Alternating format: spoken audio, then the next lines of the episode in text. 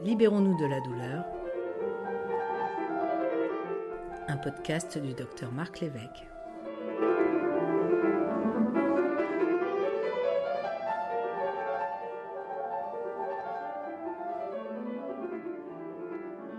L'animal souffre, tous les animaux souffrent, euh, Thierry? Alors oui, au niveau de la, physiopathologie euh, de la douleur, on ne peut pas imaginer que les animaux ne ressentent pas la douleur comme nous, simplement il y a une sensibilité à la douleur qui est différente et surtout il y a une expression clinique qui est très euh, variable selon l'espèce considérée. Euh, je vous donne juste un exemple, le, chat qui est à la fois une espèce proie et prédatrice eh aura tendance à masquer sa douleur.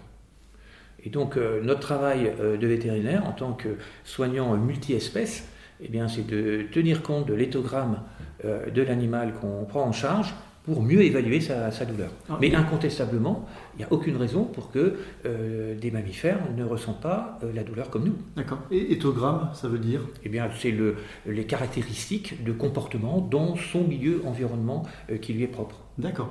Alors, les mammifères, oui, parce qu'effectivement, on connaît un petit peu leur proximité avec, avec l'humain, donc c'est c'est facile pour nous de se le représenter.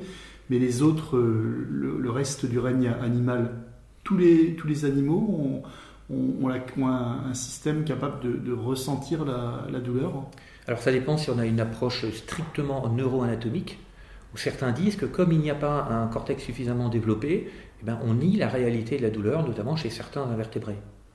Oui, sauf que l'organisation neuroanatomique est différente.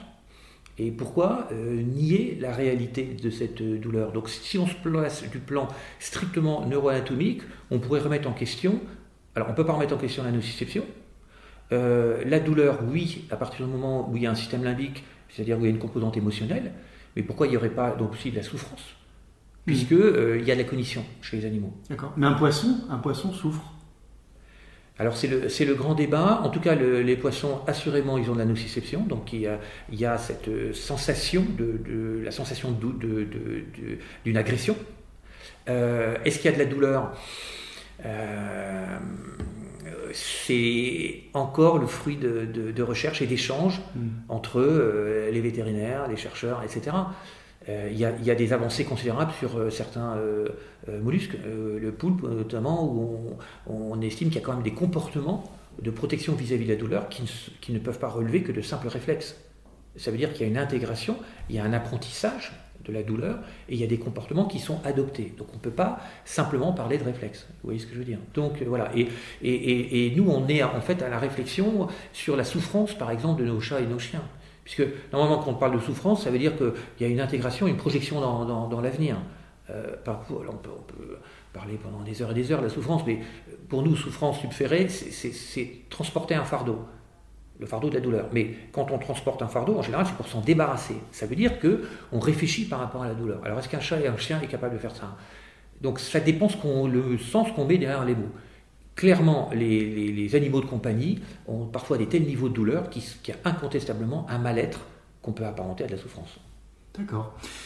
Alors, le règne animal, c'est d'ailleurs ce qui est fascinant là chez les vétérinaires.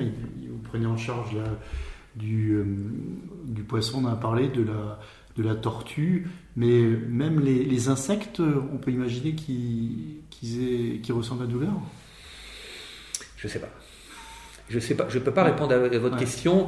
Euh, Il y a de la nociception. Bon, le, le- le- le- le système euh, neuroanatomique des insectes est euh, très rudimentaire.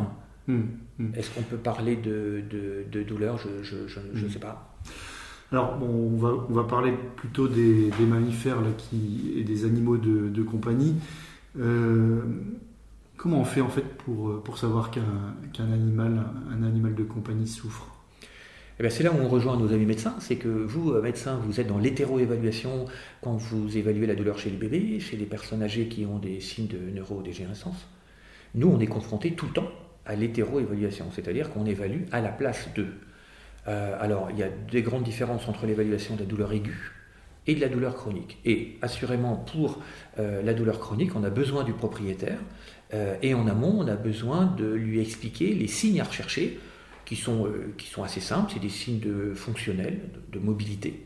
Ce sont des signes de qualité de la douleur. On va retrouver les décharges électriques, on va retrouver l'hyperalgésie, l'allodynie. Et puis surtout, il y a des signes émotionnels. Et donc, à l'instar de ce qui se passe chez euh, l'humain qui souffre, eh bien, on a des comportements, des états anxieux, des états dépressifs, on a de la colère, de l'irritabilité, on a des troubles du sommeil, et puis, euh, in fine, on a un isolement. En fait, tout ce que euh, vous, Marc Lévesque, bah, vous pouvez rencontrer chez vos patients qui souffrent depuis longtemps mm. et, qui, ont ces troubles émotionnels. Donc c'est un peu comme les, enfants bas âge qui ne peuvent pas s'exprimer. Il y, a, il y, a, ces signes directs et indirects de l'entourage, de la maman qui, qui ah. trouve que l'enfant est, est, plus calme et prostré. Oui. en fait, c'est. Bah, euh, L'hétéroévaluation s'appuie sur les, compétences en devenir du propriétaire. Encore faut-il qu'en amont, le vétérinaire explique au propriétaire ce qu'il faut rechercher. Alors qu'est-ce qu'il recherche euh, Qu'est-ce qu'on doit rechercher en général? En douleur chronique Eh bien, euh, des signes de mobilité, par exemple un chien qui, un chat qui va présenter de l'arthrose, bah, des difficultés à, marcher, à trottiner, à se relever, à se coucher, à monter les escaliers, à sauter. Ça, c'est facile. Ensuite, les signes de qualité, ça nécessite euh, des explications en amont.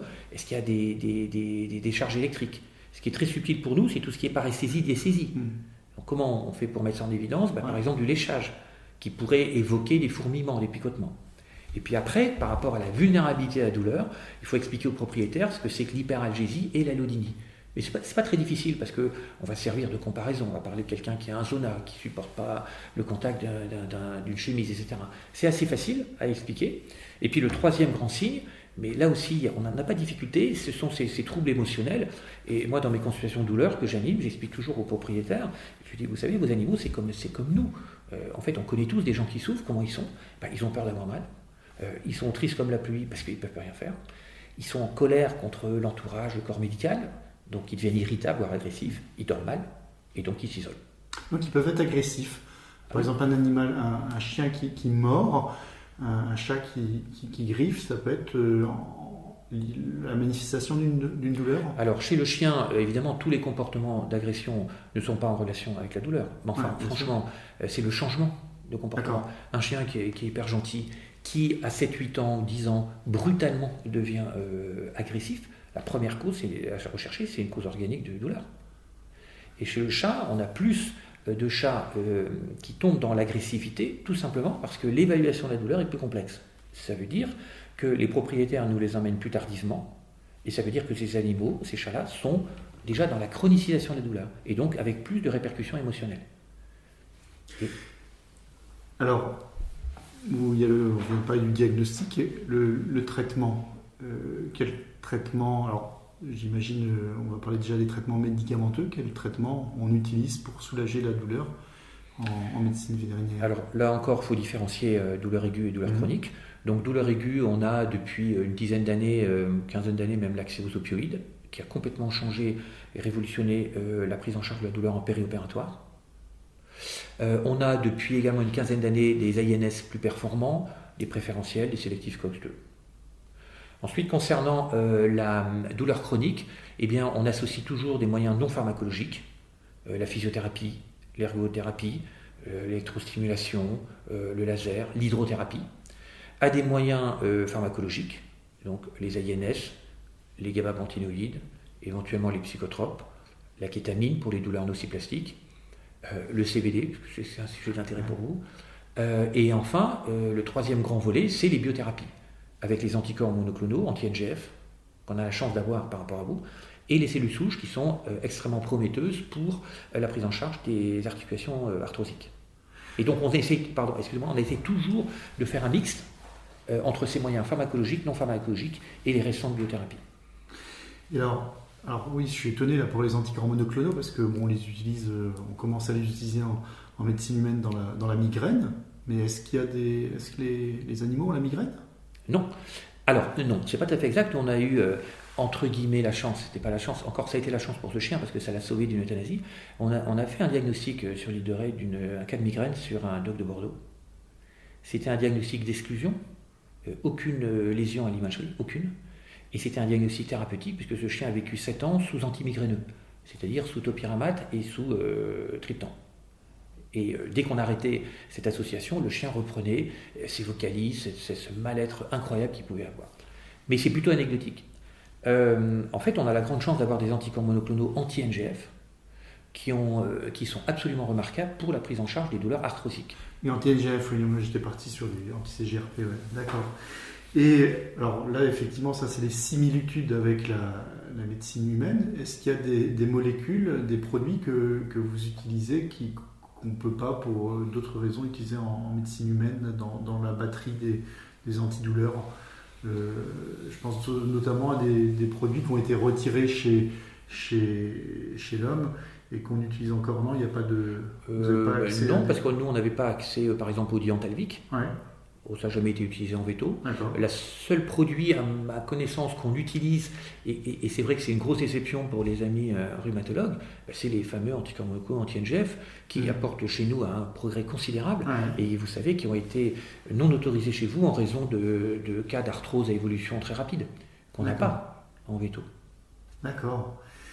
Et alors, parmi les, techniques non, non médicamenteuses, là, j'entendais, vous avez mm. parlé de la de l'électricité, de la TENS, de la, de la, physiothérapie. Euh, il y a aussi des, techniques que les, qui peuvent être utilisées par les, propriétaires, là, par les, les qui s'occupent de leur. Euh, Alors, déjà, tout simplement la physiothérapie manuelle. Ouais, Donc, le massage. Voilà, donc le massage a un intérêt considérable pour les chiens arthrosiques parce qu'ils euh, recréent en plus un lien entre le propriétaire et son animal. Vous savez, nous, on est très souvent confrontés à des gens qui nous disent ah ben, il, est, il, a trop mal, euh, on lui fout la paix. Et, on lui dit mais attendez, c'est tout le contraire. Votre chien, il est dépressif parce qu'il ne peut plus sortir, vous l'emmenez plus en promenade, donc il a besoin de vous. Et donc, créer ce rituel de massage tous les jours, il y a un bienfait euh, déjà au niveau du gate control, enfin, de l'assouplissement, l'ankilo, etc. Mais il y a aussi ce, lien qui est recréé et dont le chien, ou le chat, alors le chien surtout, a absolument besoin. Ensuite, il y a des moyens euh, physiques, euh, les ondes du proche infrarouge, encore que ça ne fait pas complètement un consensus, bon, l'électrostimulation, euh, alors que ce soit le TENS endorphinique ou le TENS gain control, et puis l'hydrothérapie. Hmm. Et donc, ce qui s'est beaucoup développé depuis une petite dizaine d'années en médecine vétérinaire, c'est les sondes de physiothérapie, qui apportent incontestablement un vrai plus. pour la prise en charge hmm. des douleurs arthrosiques. Moi, dans, dans l'exercice de mes consultations douleurs, je ne pourrais pas me passer de la physiothérapie. Hmm. en complément. Hmm.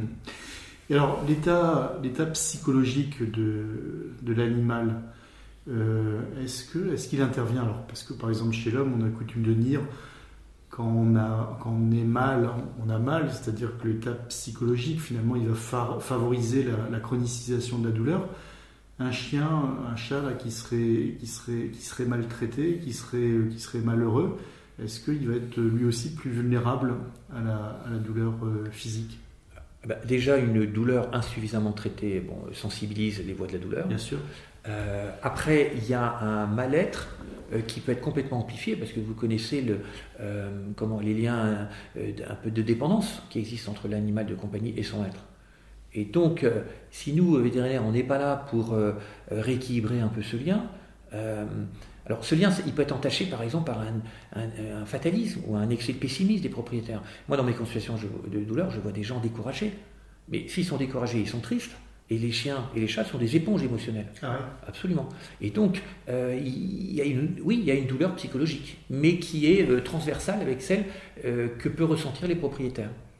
C'est-à-dire qu'un animal de compagnie là, peut il y a une forme d'empathie, c'est-à-dire que si le, propriétaire devient, euh, dépressif, il peut aussi à son tour avoir un comportement euh, déprimé. Alors nous, vétérinaires, on sait bien que l'empathie n'est pas le privilège de l'être humain. Et il y a moult exemples qu'ont montré les éthologues d'empathie, de comportement empathique chez les grands mammifères, chez les mammifères marins. Et assurément, euh, nous, euh, euh, avec nos animaux de compagnie, bien sûr, oui, oui. Et, et un défaut d'empathie peut avoir des répercussions très négatives. Donc, donc l'empathie, on le sait, chez, chez l'humain, en fait, ça fait partie du, du traitement. C'est-à-dire qu'un un, praticien là, qui va être empathique avec son patient, ça va rajouter à l'effet antidouleur du, du traitement. Et c'est pareil chez l'animal de compagnie. Si vous avez euh, avec votre animal davantage d'attention, davantage de... ça va agir favorablement sur sa... Sur Je crois qu'il y, y, a plusieurs volets au niveau de l'empathie. Un premier volet émotionnel, c'est-à-dire il faut comprendre en fait, euh, il faut mettre une cause sur la douleur de l'animal, mais il faut aussi euh, comprendre l'émotion, les émotions négatives qui sont associées chez le propriétaire à, la détresse de leur animal. Ça, c'est la première chose. Après, il y a un volet cognitif. il, faut, il faut aussi. Enfin, nous, on est, on est confronté à des. Les, relations entre les propriétaires et les animaux peuvent être extrêmement variables. vous avez, avec l'évolution de la société, il y a de plus en plus de gens seuls. Les animaux prennent parfois une importance considérable. considérable. Donc il faut comprendre ça, donc ça c'est le volet cognitif, puis enfin, il faut surtout que ça soit euh, suivi des faits, donc il y a un volet motivationnel. maintenant, qu'est-ce qu'on fait? Et comment nous, praticiens, enfin praticiens et nos infirmières, comment on fait pour vous aider Et c'est tout le problème de l'observance, de l'alliance thérapeutique et du suivi. Et c'est vrai que là, il y, a, il y, a, pas mal de progrès à faire parce que, eh ben, je ne sais pas si dans les facs de médecine, c'est comme dans les écoles vétérinaires, il y a assez, c'est assez pas du tout enseigné ça. Très peu, très peu. Et inversement, là, un, humain qui souffre, hein, son, son, chat, son chien, son animal de compagnie, de, quelle façon va, il va pouvoir le, soulager? Alors, il y a des choses assez étonnantes. Euh, des attitudes des animaux, que ce soit les chats ou les chiens, sur euh, des personnes qui deviennent vulnérables, avec des, des comportements de rapprochement, avec le, fait que l'animal passe son temps sur les genoux du, maître, etc. Et ça, c'est relaté par euh, le conjoint, la conjointe, etc. Oui, oui, ça, c'est presque notre quotidien de voir ces marques d'empathie dans l'autre sens, absolument. Et puis, quand il y, a, un des deux propriétaires qui décède, bah, oui, il y, a des, histoires qui sont relatées, qui sont souvent marquantes. Alors après, peut-être pas forcément dans la durée, on sait que la, médecine humaine apporte la médecine vétérinaire, parce que là, tu nous l'as dit, en fait, la plupart des, molécules en fait, que, vous, utilisez, c'est des molécules qui, sont utilisées chez les humains. Euh, inversement, la médecine vétérinaire, là, qu'est-ce qu'aujourd'hui elle peut, qu'est-ce qu'elle nous a apporté, qu'est-ce qu'elle peut nous, apporter, sans, sans, aller sur le terrain de, l'expérimentation euh, animale, là, qui est un sujet qu'on ne peut pas traiter là en quelques, en quelques minutes, qui est très complexe, mais euh, que, que, peut apporter aujourd'hui l'expérience vétérinaire euh, à la, prise en charge de la douleur chez l'homme? Bah, C'est le vaste sujet du One Health, euh, un seul monde, une seule santé, animale et, humaine. Hmm. Euh, ce que je regrette, c'est qu'on ne parle pas beaucoup du One Pen, One Health. On hmm. parle beaucoup de zoonose, de microbiologie, cancérologie. Assurément, il y a une place pour des échanges entre nous. je voudrais parler par exemple du chien, de l'arthrose du chien. Euh, qui est un modèle. Euh, le chien présente les mêmes lésions d'arthrose, même localisation, euh, même évolution, sauf qu'elle est plus rapide. Donc ça veut dire qu'on peut les suivre plus facilement. on a des, beaucoup d'analogies sur la physiopathologie de l'arthrose. je pense qu'on peut échanger sur les méthodes d'évaluation. pour vous, j'allais dire, c'est relativement facile avec l'auto-évaluation. Et euh, on a tissé beaucoup d'échanges avec la CFETD, avec l'Institut Anagésia. Et, euh, et c'est vrai, quand on rencontre nos amis médecins, ils disent Comment vous faites pour évaluer la douleur? Et donc là, on a une vraie expertise. Après, peut-être que nous, on a une vraie expertise donc, sur cette hétéro-évaluation, ce que j'ai expliqué tout à l'heure avec euh, ce volet mobilité, qualité de la douleur et le volet émotionnel. sur le fait aussi que nous, on est obligé, enfin on est obligé, une grande vertu à, les inscrire dans un parcours de suivi la douleur, elle est, multimorphe, donc il faut, elle évolue dans le temps. Donc il faut apprendre aux vétérinaires et aux propriétaires à suivre ces, méandres, cette évolution. Euh, ensuite, euh, on a pris de l'avance sur euh, les outils digitaux, puisque ça mhm. fait déjà 4-5 ans. Alors j'allais te poser la question, parce qu'effectivement, il y a des outils qui existent chez l'humain pour des patients qui ne qui peuvent pas communiquer, parce qu'ils sont en réa ou parce qu'ils sont, ils sont euh, ils sont très, très, très jeunes, euh, de, reconnaissance faciale, etc. Ces, outils-là, ils, sont disponibles, ils existent, ils existeront un jour. Est-ce qu'ils ont un intérêt euh, chez, chez l'animal? Alors en fait, chez l'animal, il existe probablement comme en humain des grilles validées, des grilles universitaires validées, que les praticiens n'utilisent pas parce que c'est beaucoup trop chronophage. Hmm. et ça leur paraît déconnecté de leur pratique quotidienne. Nous, c'est une véritable croisade, l'évaluation. On pense qu'on ne peut pas euh, s'occuper correctement d'une douleur chronique sans l'évaluer. Aussi simple que ça. Et donc, euh, on pense que la digitalisation euh, peut apporter une solution, tout simplement parce que le remplissage des items est beaucoup plus rapide, l'archivage, et surtout la visualisation de l'amélioration sous forme de graphique. Et donc, les outils qu'on a développés permettent une interconnexion entre le propriétaire et son vétérinaire en temps réel. Et donc, maintenant, on a du recul sur trois ans, donc ça permet de suivre l'évolution du projet thérapeutique. Et puis bien évidemment, derrière tous ces outils d'évaluation, on récupère des datas qui nous donnent deux, euh, deux grands avantages. C'est connaître les caractéristiques euh, de la douleur. Par exemple, maintenant on peut affirmer que comme chez vous, il y a à peu près 20% de douleurs arthrosiques qui sont composantes neuropathiques. Et ça, on le sait grâce aux systèmes qui sont recueillis. Et puis deuxièmement, ça nous donne une indépendance par rapport au laboratoire, parce que euh, sur 10 000 chiens, on est capable de dire, eh bien, ce médicament-là est efficace, celui-là, il est mort. Hmm. Au-delà des essais cliniques. Alors certes, les essais cliniques sont beaucoup plus rigoureux au niveau critères d'inclusion et de surveillance, sauf qu'ils sont sur des nombres limités de chiens, de chats. Très souvent, euh, des cas de monomorbidité. Et puis, euh, dans un délai court. Nous, on est dans la vraie vie. Donc, euh, avec des échantillons de 10, 15, 20 000 chiens. Ça nous permet de, mener des véritables études cliniques observationnelles. observationnelles. Alors, c'est passionnant, hein, vraiment. Merci Thierry.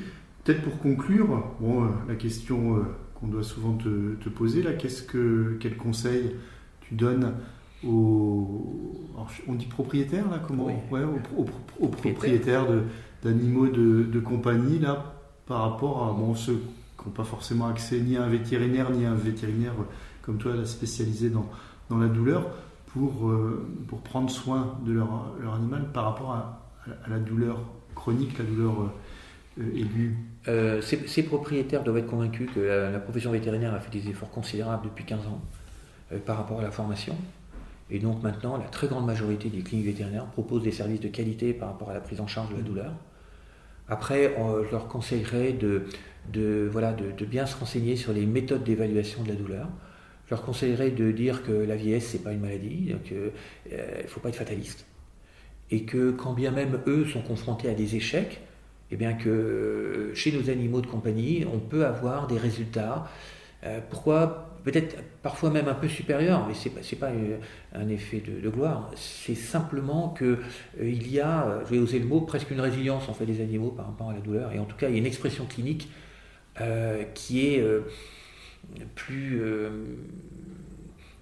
entre guillemets facile à, contrôler. Et puis surtout, grâce à nos partenaires laboratoires, on a quand même maintenant à nos dispositions des moyens qui sont extraordinaires par rapport à il y a 15-20 ans. Mmh, mmh.